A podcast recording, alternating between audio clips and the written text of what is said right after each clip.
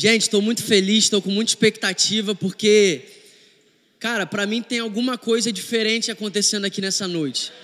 Do fundo do meu coração, isso aqui não é um jargão de um pregador, de verdade.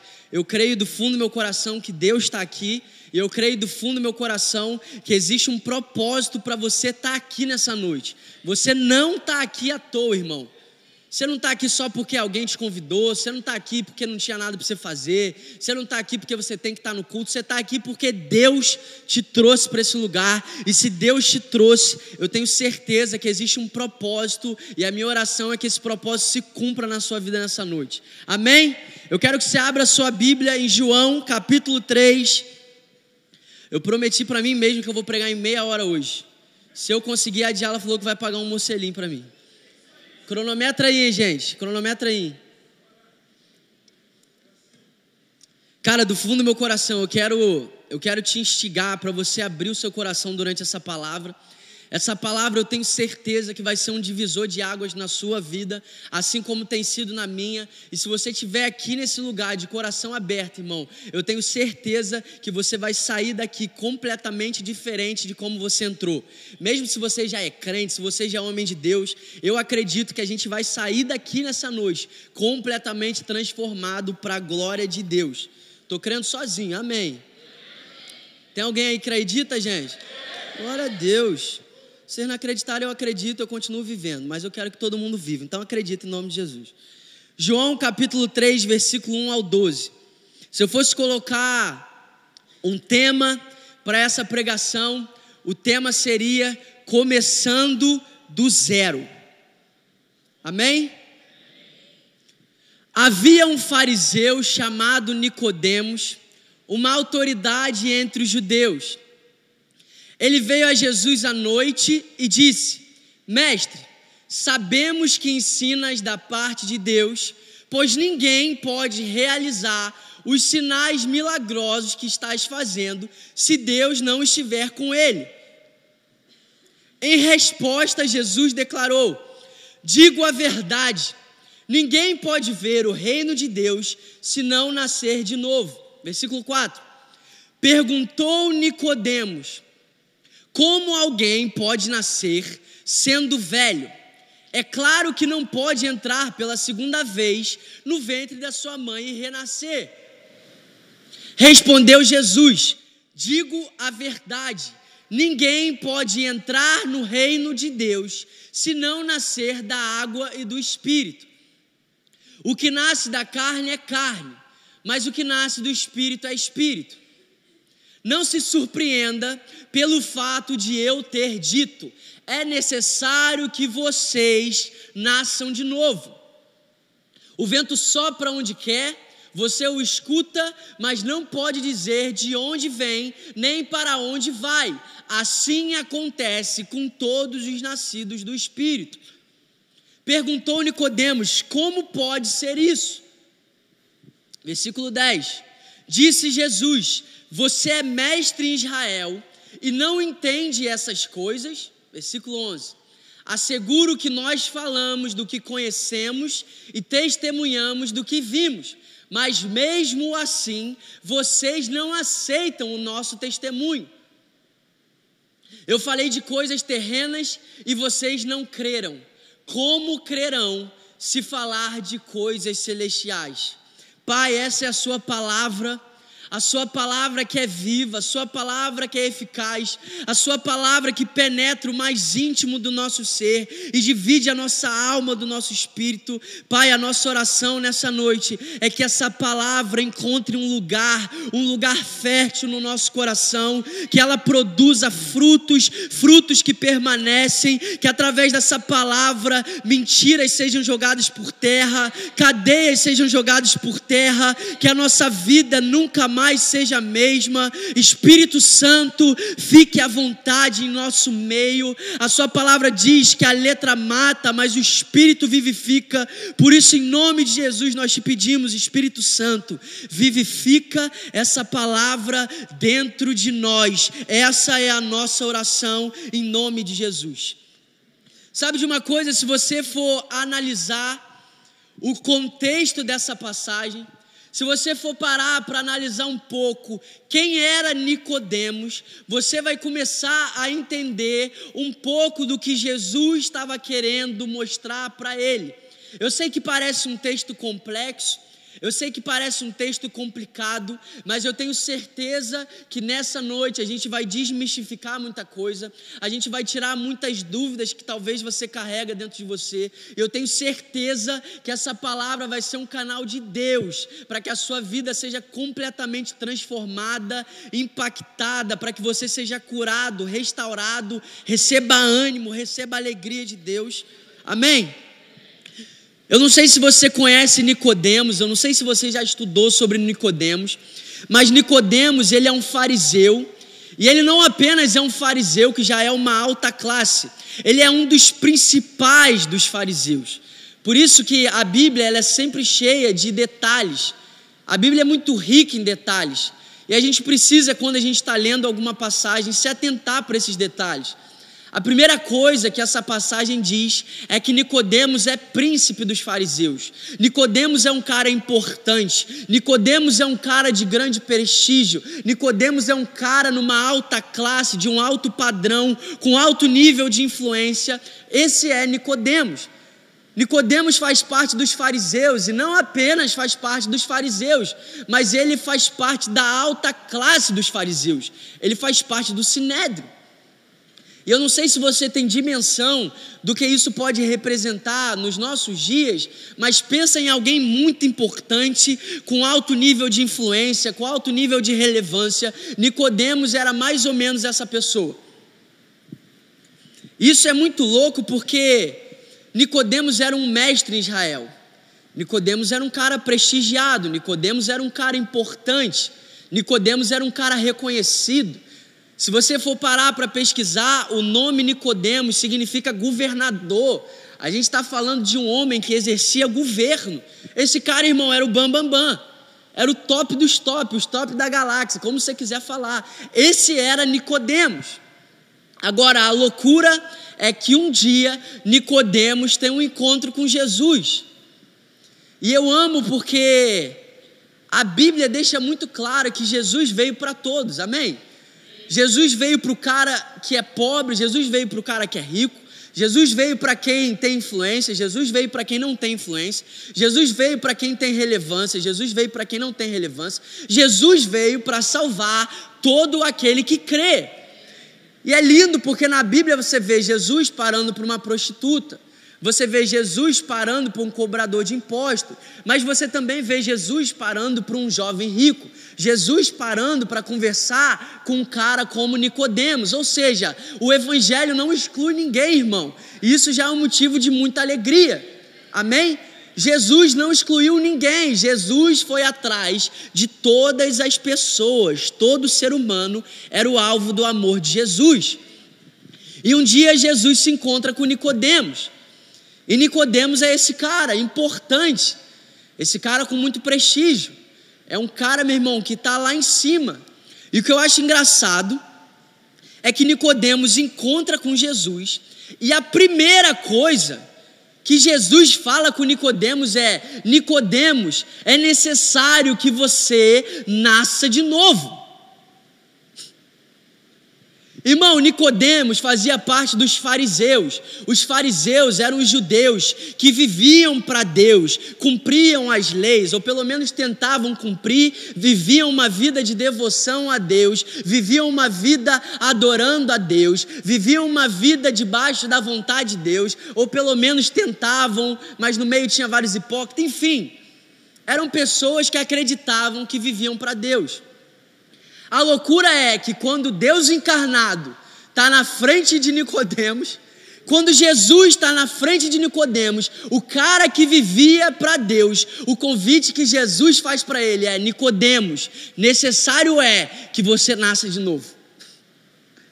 Irmão, imagina você gastar a sua vida construindo coisas você gastar a sua vida atrás de influência, relevância, autoridade, dinheiro, sucesso, e quando você alcança todas essas coisas, Jesus chega para você e fala: comece de novo.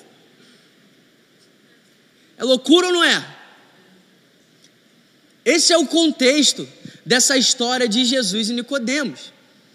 E eu acho muito louco, porque pensa, cara, se coloca no lugar desse cara, chegar onde ele chegou e entender que a vontade de Deus, porque Jesus é aquele que cumpre exatamente a vontade de Deus. A vontade de Deus é que ele começasse do zero. E sabe de uma coisa? Eu acho muito louco, porque a Bíblia diz que Nicodemos, ele não aceitou muito bem esse convite. Eu imagino a crise que deve ter entrado na cabeça de Nicodemos, quando ele entende que ele precisaria abrir mão de tudo aquilo que ele tinha gastado tempo, esforço para conquistar, para começar tudo do zero. Irmão, Nicodemos é inteligente demais. Nicodemos faz parte dos fariseus. Nicodemos faz parte do sinédrio. Nicodemos sabia que não teria como entrar de novo no ventre da mãe. Nicodemos não é maluco. Nicodemos sabe muito bem o que ele está falando. Só que a resposta de Nicodemos é a resposta de uma pessoa desesperada. Porque é a resposta de uma pessoa que conquistou tantas coisas que começou a se apegar àquilo que tinha conquistado. É a resposta de uma pessoa que se esforçou tanto, que trabalhou tanto para chegar onde chegou, que quando possuiu essas coisas, essas coisas começaram a possuir ele. É por isso que ele está diante de Jesus, mas ele coloca em xeque tudo aquilo. Eu sigo a Jesus, eu começo de novo, eu continuo fazendo o que eu estou fazendo, eu continuo com a posição que eu tenho, ou meu Deus do céu, eu jogo tudo fora e começo do zero. Irmão, é muito fácil chegar aqui e descer o pau em Nicodemos. Difícil é você chegar onde ele chegou e largar tudo, irmão. E sabe de uma coisa? Eu quero hoje, através da história de Nicodemos, te mostrar a importância de fazer a escolha certa.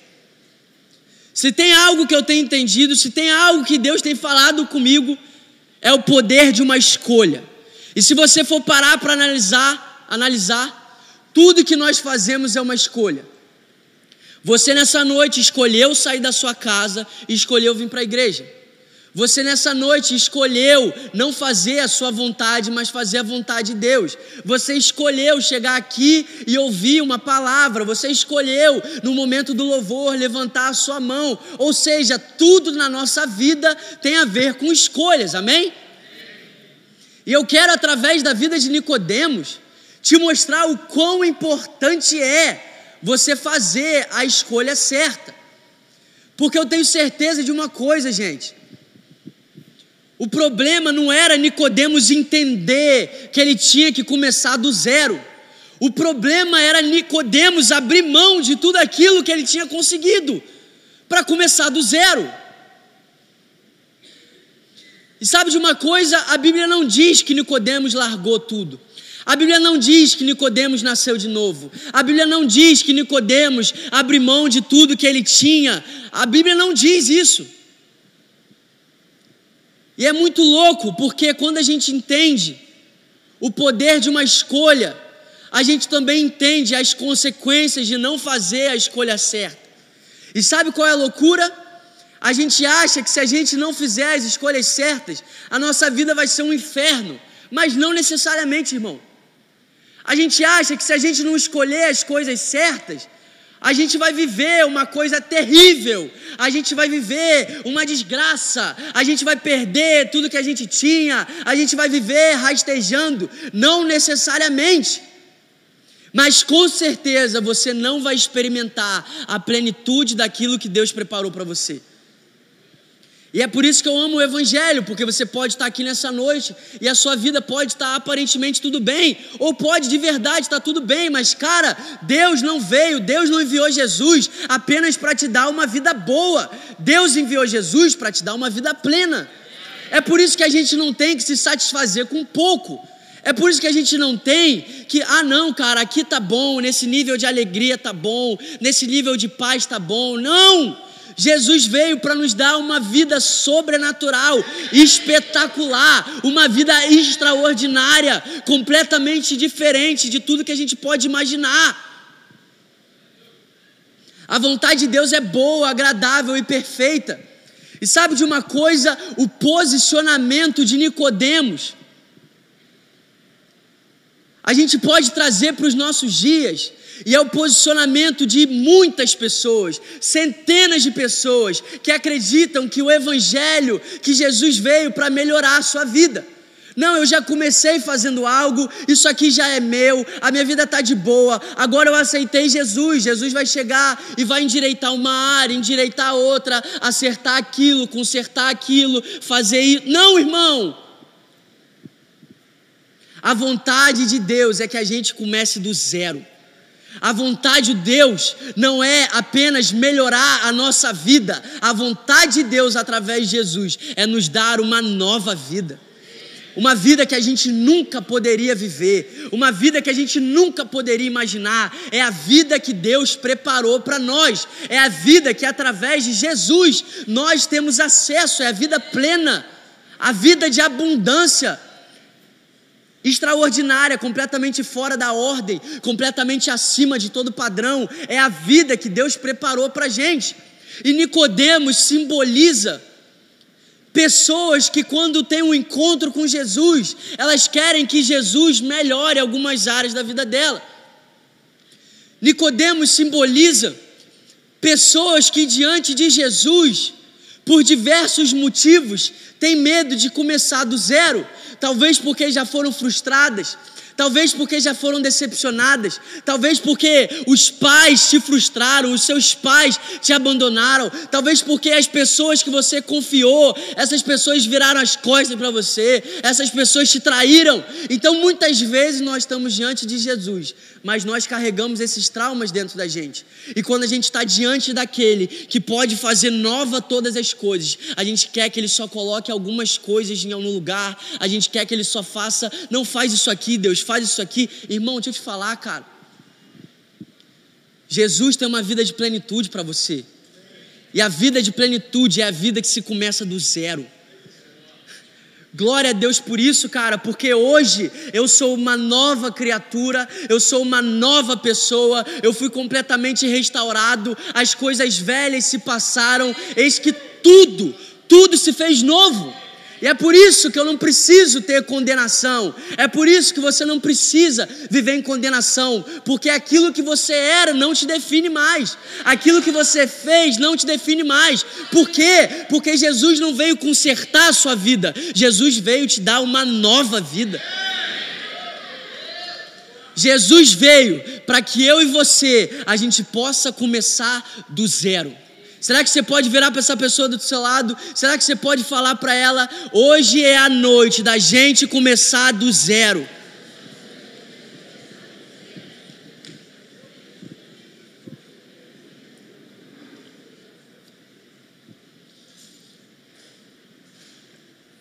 E eu amo porque foi a primeira coisa que Jesus falou para Nicodemos. Se foi a primeira coisa que Jesus falou para Nicodemos, Jesus estava falando qual era a base da nossa vida. Qual era o começo da nossa caminhada, o começo da nossa jornada, uma nova vida, uma nova história, uma nova realidade, um novo padrão. Amém? Será que você consegue entender o quão agraciado nós somos por poder começar do zero? Saber que aquilo que a gente fazia antes de Jesus não existe mais, que os erros que eu cometi, ele lançou no mar do esquecimento, que o Bernardo de seis anos atrás não é mais o Bernardo de hoje, porque Jesus não consertou a minha vida, Jesus me deu uma nova vida. Se você conserta, por melhor que seja um conserto, você consegue enxergar os defeitos. Se você pegar alguma coisa e você consertar, pode ser o conserto mais bem feito, mas se você olhar, você vai conseguir identificar o defeito. Sabe por que, que Jesus veio nos dar uma nova vida? Para que o Pai não identificasse nenhum defeito em nós.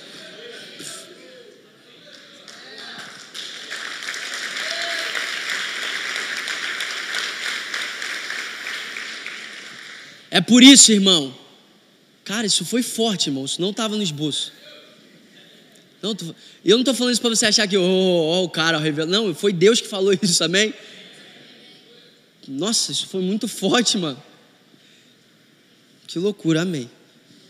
Muito forte, glória a Deus. Mas sabe, é por isso que Jesus morreu, irmão. Porque se fosse para consertar a nossa vida, Jesus não precisaria ter morrido. Se fosse apenas para colocar algumas coisas no lugar, Jesus não precisaria pagar o preço que ele pagou. Jesus foi ao pior lugar do mundo, pagar a maior pena do mundo, ele enfrentou a morte, ele venceu a morte para nos dar uma nova vida. Se fosse para consertar minha vida, Jesus não precisaria ter morrido. Se fosse para consertar a minha vida, Jesus não precisaria ter morrido e ressuscitado. É só para consertar. Ele desce, ele mostra, ele é um exemplo, ele faz alguma coisa e depois ele vai embora. Mas esse não é o Jesus que eu conheço. Esse não é o Jesus enviado por Deus. O Jesus enviado por Deus é aquele que veio nos dar uma nova vida. E sabe de uma coisa? Hoje eu quero que você entenda, irmão, o poder de uma escolha. E sabe qual é a loucura disso? Quem faz essa escolha é você. Sabia que é você que escolhe a vida que você quer viver? Sabia que é você que nessa noite vai ter o privilégio, a oportunidade de escolher aquilo que você quer viver amanhã? Sabia que o que você está vivendo hoje é fruto das escolhas que você tomou ontem? Então chegou o tempo da gente parar de colocar a culpa em Deus e a gente entender que o que a gente está vivendo foi o que a gente escolheu. Mas, sabe de uma coisa? Talvez você está aqui e você está vivendo um monte de coisa que você não queria viver. Mas se você, a partir dessa noite, começar a fazer as escolhas certas, Deus vai surpreender você. Você vai parar de viver uma vida fracassada, parar de viver uma vida sem propósito, parar de viver uma vida sendo massacrado pela realidade do mundo. Por quê? Porque é o poder de uma escolha. Jesus já escolheu, irmão. Deus já escolheu. Ele escolheu porque ele enviou o filho. O filho escolheu porque venceu a morte. Agora, irmão, depende da nossa escolha. Não é mais o que Deus vai escolher, porque Deus já escolheu. Deus escolheu nos dar uma vida de abundância. Deus escolheu há mais de dois mil anos atrás nos dar uma vida extraordinária. Agora depende da minha e da sua escolha. E sabe de uma coisa? Isso tira um fardo. Porque às vezes a gente fica achando que o que a gente vive é fruto do, fruto do, do azar, fruto da sorte, fruto não sei o que. Não, irmão. O que você está vivendo hoje foi fruto da sua escolha mas eu não quero falar isso para te trazer condenação. Eu quero te trazer, cara, um despertamento para que nessa noite você comece a fazer as escolhas certas. Amém? Quem aqui a partir de hoje vai começar a fazer as escolhas certas? Glória a Deus. Mas sabe de uma coisa, cara? E glória a Deus por isso. Não glória a Deus porque pessoas viveram coisas ruins, mas glória a Deus que a Bíblia é repleta de exemplos de pessoas que erraram. Porque a gente tem o privilégio de ler essas histórias e aprender com os erros deles e não repetir os mesmos erros. Glória a Deus, porque a Bíblia não é só um livro de pessoas que foram vitoriosos, pessoas que foram só, ah, meu irmão, esse cara é sinistro, esse cara é o bambambam. Bam, bam. A Bíblia faz questão de mostrar os dias difíceis, a Bíblia faz questão de mostrar as falhas, a Bíblia faz questão de mostrar os desafios, por quê? Para que a gente possa entender, para que a gente aprenda com os erros dos outros e para que hoje a gente não repita esses mesmos erros. E sabe de uma coisa? A gente lida direto com vários erros. E quando você começar a olhar com a perspectiva que você pode tirar um aprendizado e não repetir, os erros das pessoas ao seu redor, os erros dos seus líderes, os erros dos seus pastores, não vão ser mais um motivo de acabar com a tua vida. Se você está vendo algum erro, irmão, é unicamente para que você não repita os mesmos erros. Então hoje eu quero analisar junto com você o erro de Nicodemos, para que a gente não repita esse mesmo erro. Amém? Sabe, se você for parar para analisar, existem três passagens que Nicodemos aparece na Bíblia. A primeira passagem que Nicodemos aparece é essa que a gente leu de João capítulo 3, do versículo 1 ao 15. E sabe de uma coisa, se você for parar e depois você pode ir na sua casa estudar, a Bíblia fala que Nicodemos foi de noite encontrar Jesus.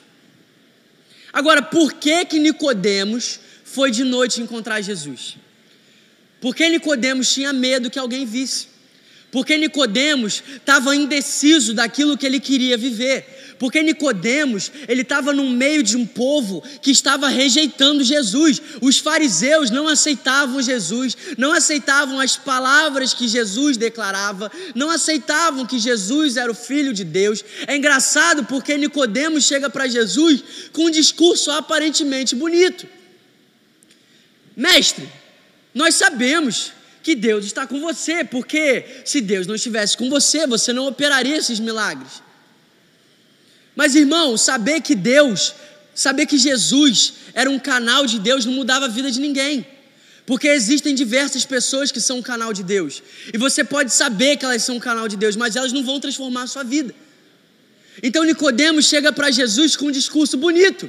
Mestre, nós sabemos que Deus está com você.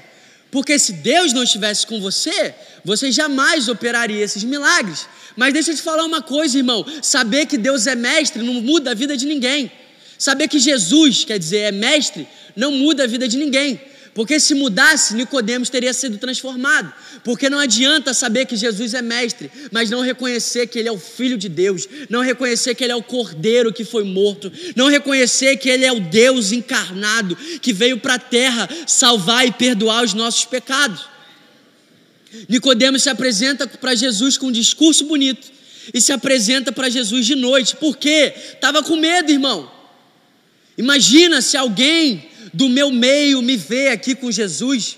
Imagina se alguém do meio dos fariseus me encontra falando com Jesus. Eu perco a minha moral, eu perco a minha autoridade, eu perco a minha relevância. Então, por causa disso, eu vou de noite. Por quê? Porque eu tenho medo. Nicodemos vai até Jesus, cheio de medo, de noite. Esse é o primeiro relato de Nicodemos na Bíblia de noite indo encontrar Jesus com um discurso bonito, mas um discurso que não muda a vida de ninguém. O segundo relato de Nicodemos na Bíblia é em João capítulo 7, versículo 45 ao 52. E sabe qual é a loucura? Nesse versículo, Nicodemos está no meio dos fariseus e começa um grande questionamento no meio deles. Começa um grande questionamento a respeito de Jesus. E Nicodemos, não se posiciona.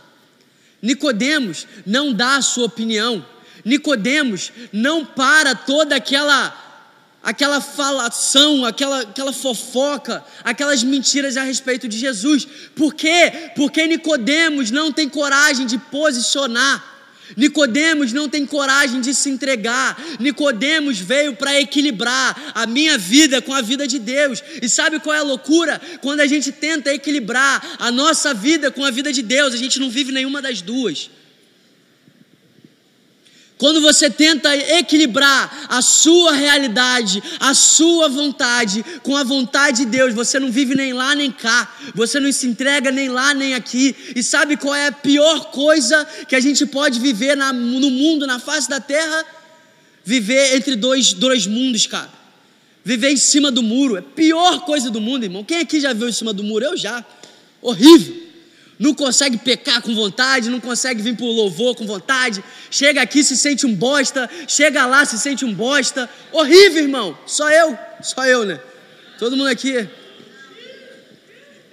Não, de verdade, irmão, tem coisa pior do que você viver entre duas realidades? Não tem, irmão. Não tem. É por isso que a Bíblia fala, cara, é melhor você ser frio do que você ser morno. Porque ou é melhor que você viva a sua vida louca, ou é melhor que você viva para Deus, porque se você tentar misturar os dois, irmão, você não vive nada. Você não vive nem lá nem cá. Depois eu te explico o que esse texto quer dizer. Não é muito bem isso, não, mas só estou falando isso para você entender. Esse texto fala de lei e graça. Deus está falando que é melhor você viver o extremo da lei, da condenação, porque aí você precisa de um Salvador, ou você vive o extremo da graça, que você depende só de Jesus. Amém? Só estou falando algo para você entender. Aí o que é o morno? Eu misturo. Eu misturo lá e eu misturo aqui. Aí eu viro Nicodemos, não consigo me entregar para Jesus, não consigo viver a vontade de Jesus, não consigo viver a vida que Deus preparou para mim e também não consigo viver lá no Sinédrio, não consigo viver no meio dos judeus, porque quando eu estou lá, minha cabeça está aqui, quando eu estou aqui, minha cabeça está lá. E aí o que acontece? A gente vive uma vida sem propósito. Tem coisa pior do que viver uma vida sem propósito, irmão. Essa foi a vida que Nicodemos viveu. Infelizmente, primeira, primeiro encontro vai de noite com medo, porque ninguém pode me ver, estou devendo. Estou devendo, irmão, ninguém pode me ver aqui não. Porque se me vem aqui vai dar ruim, não. Eu estou vindo aqui disfarçado, ó, de noite. Segunda oportunidade, está no meio de todo mundo. Todo mundo começa a criticar Jesus, falar mal de Jesus, e Nicodemos está como? Quieto. Obrigado, melhor. Não consigo fazer. Tem coisa pior, irmão, e a gente, a gente precisa se colocar no lugar desse cara. Eu imagino a condenação de Nicodemos quando ele está no meio dos, do povo judeu, quando ele está no meio dos fariseus, e ele está vendo todo mundo questionando Jesus, todo mundo duvidando de Jesus, todo mundo criticando Jesus, e ele está lá assim, ó. O que, que eu faço, cara? Será que eu me posiciono? Será que eu não me posiciono? Será que eu falo? Será que eu deixo quieto? Será que eu vivo? Será que eu continuo vivendo o que eu estou vivendo? Irmão, que vida desgraçada, cara. Uma vida sem propósito, uma vida que não se entrega por nada, uma vida que vive entre duas realidades. Mas sabe de uma coisa, irmão? Infelizmente, essa é a vida que nós vivemos quando nós não aceitamos o novo nascimento. Infelizmente, essa é a vida que nós vivemos quando nós tentamos trazer Jesus simplesmente para melhorar a nossa vida e não para nos dar uma nova vida. Nós vivemos dividido entre quem eu era, quem eu sou agora, aquilo que eu vivi, aquilo que agora eu vivo, e é por isso que é tanta inconstância, é por isso que um dia você é pregador, no outro dia você é traficante, é por isso que num dia você é o santarrão, no outro dia você é o podre. Por quê? Porque é impossível viver a vontade de Deus se a gente não começar do zero. É impossível, irmão, você viver a plenitude, aquilo que Deus preparou para você, se você não jogar tudo que você vivia fora e deixar Deus começar tudo do zero. É impossível.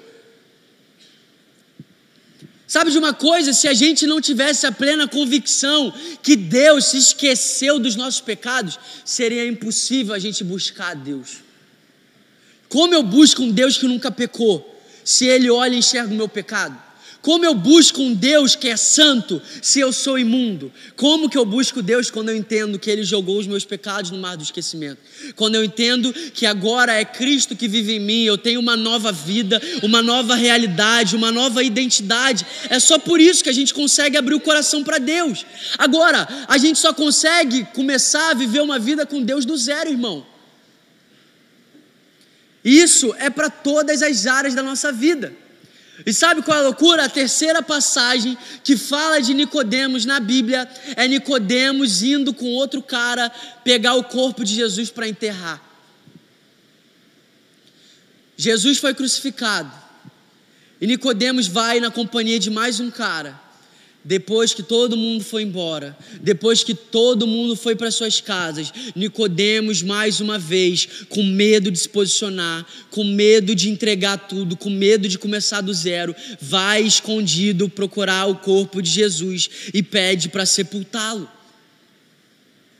Agora, irmão, que tristeza deve ser você se encontrar com Jesus uma vez que tristeza deve ser você receber um convite de Jesus. Você receber um convite como Nicodemos recebeu. Você vê Jesus, você está diante dele, você entender que ele tem algo novo para você e você passa e não aproveita. Irmão, tenta se colocar no lugar desse cara, a frustração que esse cara deve ter quando viu Jesus morto. A frustração que esse cara deve ter sentido quando viu aquele que tinha chamado ele para uma nova realidade, para uma nova vida, morto. Eu imagino quanto que Nicodemos não deve ter pensado, cara, eu podia ter me entregue. Eu podia ter me posicionado, eu podia ter vivido. Mas sabe de uma coisa, glória a Deus, que Jesus ao terceiro dia ressuscita. E quando Jesus ressuscita, é uma nova oportunidade, é um novo começo. Independente daquilo que Nicodemos fez, depois Nicodemos teria outra oportunidade para se entregar. Mas eu quero que hoje a gente pare para analisar o exemplo negativo de Nicodemos, irmão. Porque não se entregou, não desfrutou porque não restartou, porque não começou do zero, viveu de espectador enquanto Deus nos chamou para ser protagonista.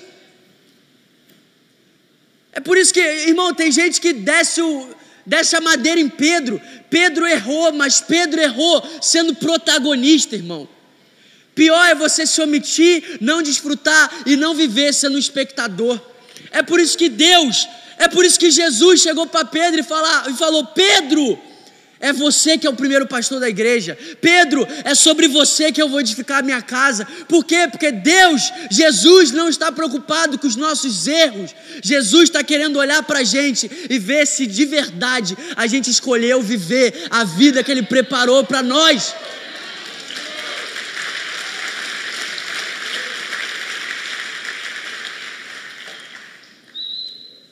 Pedro afundou, mas Pedro afundou sendo protagonista. Meu irmão, que você afunde, mas se você afundar, seja protagonista. Sabe por quê? Sendo protagonista, Jesus sempre vai estar com a mão estendida para te resgatar. Aí tá todo mundo no barco. Pedro, nossa, Pedro sempre é o cara que se acha. Pedro é o super espiritual, mas Pedro está desfrutando das realidades que Jesus preparou para ele. Tá andando sobre o sobrenatural, tá andando sobre uma palavra de Jesus. E mesmo que por algum momento possa afundar, Jesus traz ele de volta para viver a realidade que Jesus tem para ele. Irmão, Jesus pagou um alto preço para que nós sejamos espectadores. Se você for ver, as ordens de Jesus era sempre protagonize. Ide por todo mundo, pregai o evangelho. Vocês têm autoridade para expulsar demônios, para curar enfermos. Aonde que espectador faz isso, irmão? espectador fica vendo endemoniado e fica assim. Ih. espectador olha, ih, vou dar a volta aqui. Ai, meu Deus, é da macumba. Nada contra, irmão. A gente te ama, você é da macumba. Você é de tudo quanto é lugar. Mas sabe de uma coisa? Jesus pagou um alto preço, irmão. Meu Deus do céu, Jesus pagou um alto preço para Nicodemos ficar de espectador. Tem noção que Jesus tinha uma vida extraordinária para Nicodemos, mas porque Nicodemos não fez a escolha certa, Nicodemos não viveu a plenitude que Jesus tinha conquistado para ele. Você tem noção que a maior tristeza de Deus não é o seu pecado? Porque a Bíblia diz que antes da fundação do mundo, o cordeiro já estava imolado. Lê lá em Apocalipse, irmão. Jesus te criou sabendo que você iria pecar. Jesus criou o mundo, criou Adão e Eva sabendo de tudo que ia acontecer. Sabe qual é a maior tristeza de Deus, irmão? Não é quando você falha, ele já sabia que você iria falhar. É por isso que antes da fundação do mundo, o cordeiro já estava separado. Por quê? Porque a gente precisaria de um cordeiro perfeito. Agora, sabe qual é a maior tristeza de Deus? É quando Ele vê eu e você, a gente não aproveitando aquilo que Ele pagou um alto preço. Quando Ele enxerga na gente uma vida de espectador. Quando Ele não consegue enxergar em nós uma vida de protagonista. Quando Ele não enxerga que o Evangelho está gerando vida em nós, está transformando a nossa vida, transformando a nossa história, transformando as nossas realidades. Não, a gente está aqui, ó, deixa a vida vida me levar, a vida leva eu. Não, o próximo presidente, não, o mercado. Não, quando meu pastor me olhar, não, quando, não, pelo amor de Deus, irmão. E sabe de uma coisa? Deus te chamou para protagonizar aonde você está plantado. Jesus foi um protagonista no deserto. Jesus foi um protagonista no templo. Jesus foi um protagonista no meio da prostituta, Jesus foi um protagonista no meio dos religiosos, Jesus viveu 33 anos sendo um protagonista da vontade de Deus. Sabe de uma coisa, gente? Deus deseja que o Evangelho transforme a nossa vida.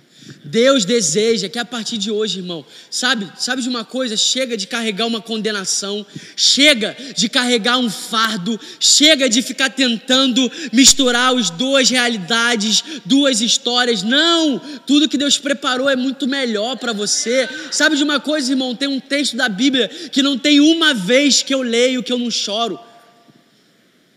Não tem uma vez que eu leio o texto do jovem rico e eu não começo a chorar, cara. Sabe por quê? Porque o jovem rico simboliza uma geração que acha que tem tudo. Uma geração que diante de Jesus fala: Jesus, eu tenho tanta coisa, eu tenho isso, eu tenho aquilo, minha vida está boa. Mas sabe de uma coisa? O que o jovem rico não sabia, mas que hoje a gente tem a oportunidade de saber, é que as riquezas de Deus são muito mais valiosas do que as nossas. Você tem noção que esse jovem rico poderia ter sido um dos discípulos? Você tem noção que hoje a gente poderia estar estudando a vida do jovem rico, o quanto ele protagonizou, o quanto ele foi um canal de Deus, o quanto ele viveu uma vida sobrenatural, mas a única coisa que a gente encontra é um jovem que achou que o que ele tinha era mais precioso do que o Deus tinha para ele.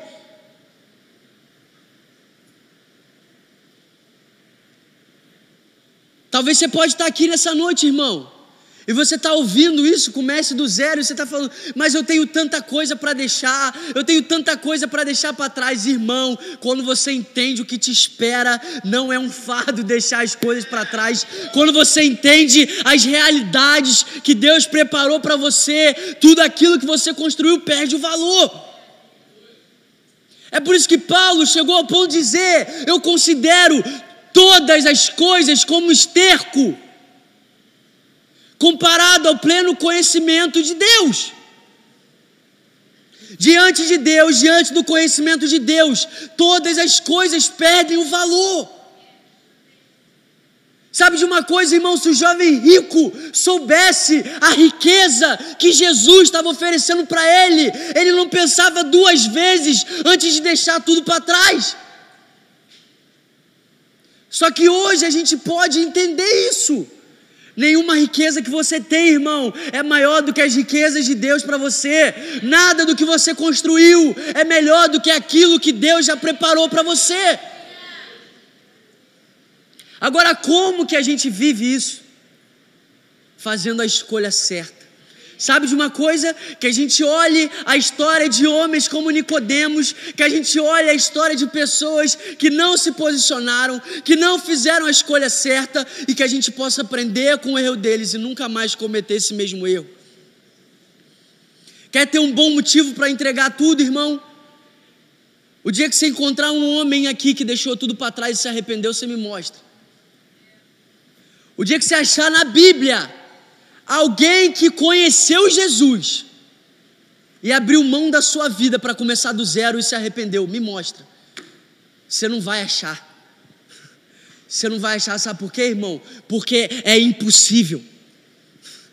Irmão do céu, eu deixei muita coisa para trás, mas, cara, comparado com o que eu vivo hoje, perde completamente a importância comparado com aquilo que eu tive acesso em Jesus, perde completamente o valor. Mas como que eu consegui viver isso? Quando um dia eu entendi, Jesus não veio melhorar a minha vida, Jesus veio me dar uma nova vida. Jesus não veio me consertar, Jesus me refez.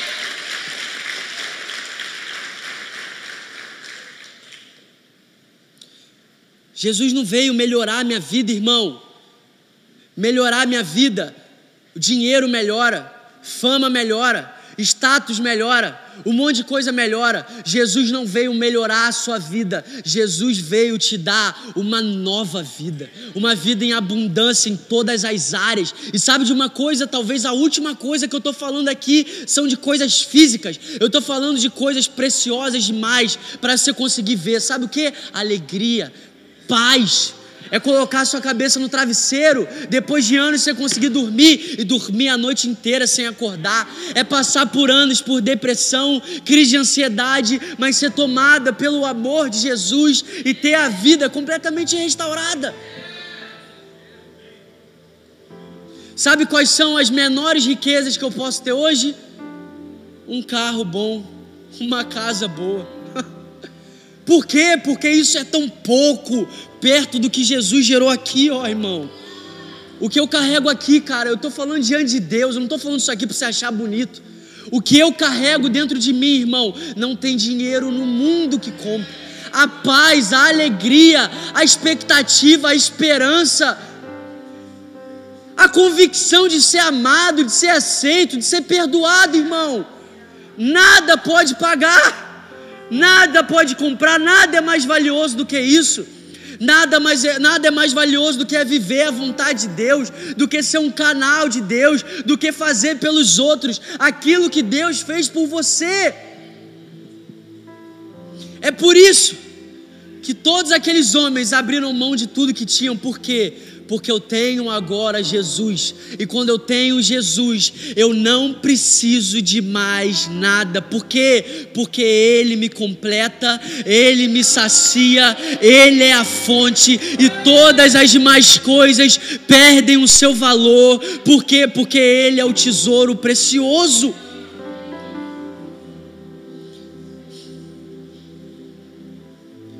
Mas sabe de uma coisa, irmão?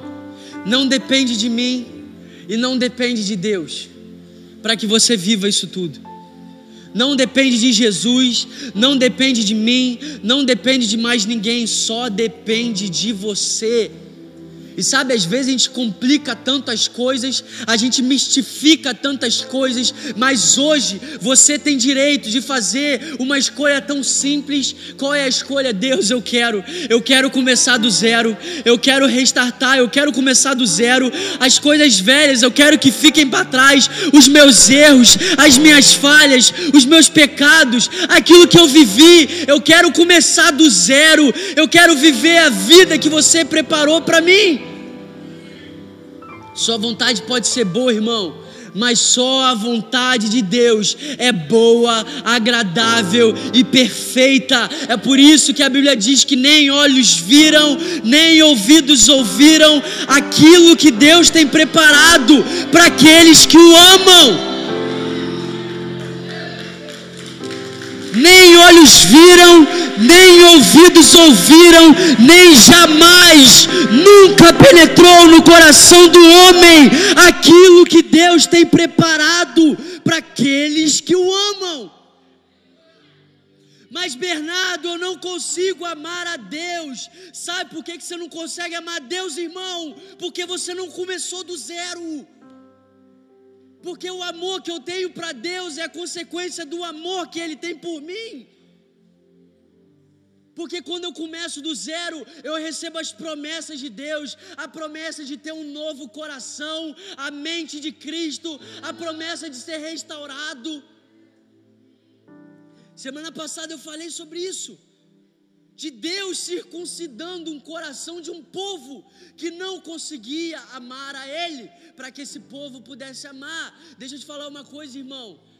A vida que, a vida que Deus tem preparado, aquilo que nem olhos viram, nem ouvidos ouviram, nem jamais penetrou no coração do homem, é a vida que Deus tem preparado para aqueles que amam a Deus. Mas se você está aqui nessa noite e você não ama a Deus, eu quero te convidar a você ser encharcado com o amor dele por você, porque mesmo que você não ame a Ele, Ele te ama, porque mesmo que você não se entregue a Ele, antes de se entregar, Ele se entregou por você, porque mesmo que se você não acredite nele, antes de você acreditar, acreditar ou não, Ele acreditou em você. E tudo que eu posso fazer, tudo que eu posso oferecer, é consequência daquilo que primeiro Ele fez.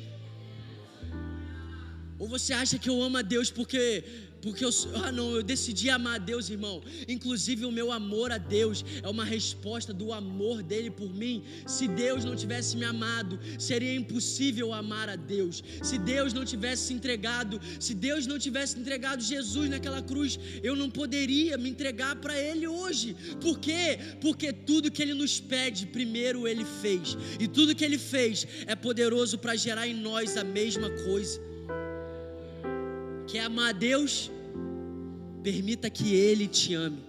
seja tocado pelo amor dele, seja restaurado pelo amor dele. Quer se entregar por Deus? Entenda, Jesus se entregou primeiro por você, e porque Jesus se entregou, hoje nós podemos nos entregar, porque Deus nos amou, hoje nós podemos retribuir esse amor. Jesus veio para nos dar uma vida, uma vida plena é por isso que ele disse: Eu vim para que tenham vida, e vida em abundância. A vida em abundância é uma vida que começa do zero. Será que você pode ficar de pé no seu lugar?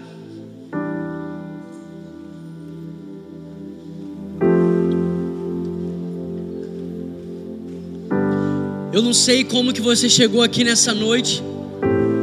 Eu não sei se enquanto eu falava sobre Nicodemos, você se viu no meio dessa história, você se viu no meio desse cara que estava dividido entre duas realidades, você se viu no meio de uma decisão que você por muito tempo não teve coragem de fazer. Você se viu na vida de um homem que tentou equilibrar essas duas coisas, a vida que eu tenho e a vida que Deus tem para mim. Mas o convite de Deus para você nessa noite é o mesmo convite que ele fez para Nicodemos.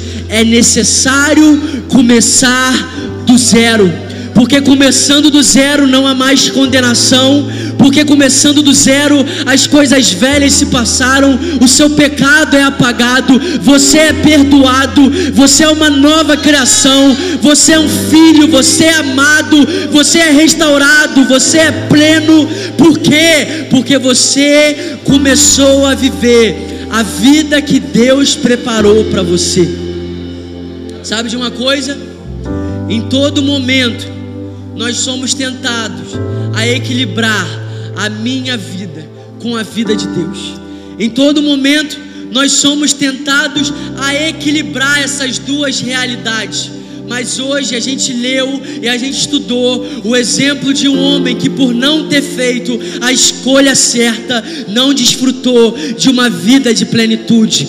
E o único motivo para a gente estudar o exemplo negativo de Nicodemos é para que hoje você não cometa o mesmo erro que ele cometeu e você comece a viver a vida que Deus tem preparado para você. Sabe, a gente vai começar a cantar esse louvor. E eu quero que você levante as suas mãos.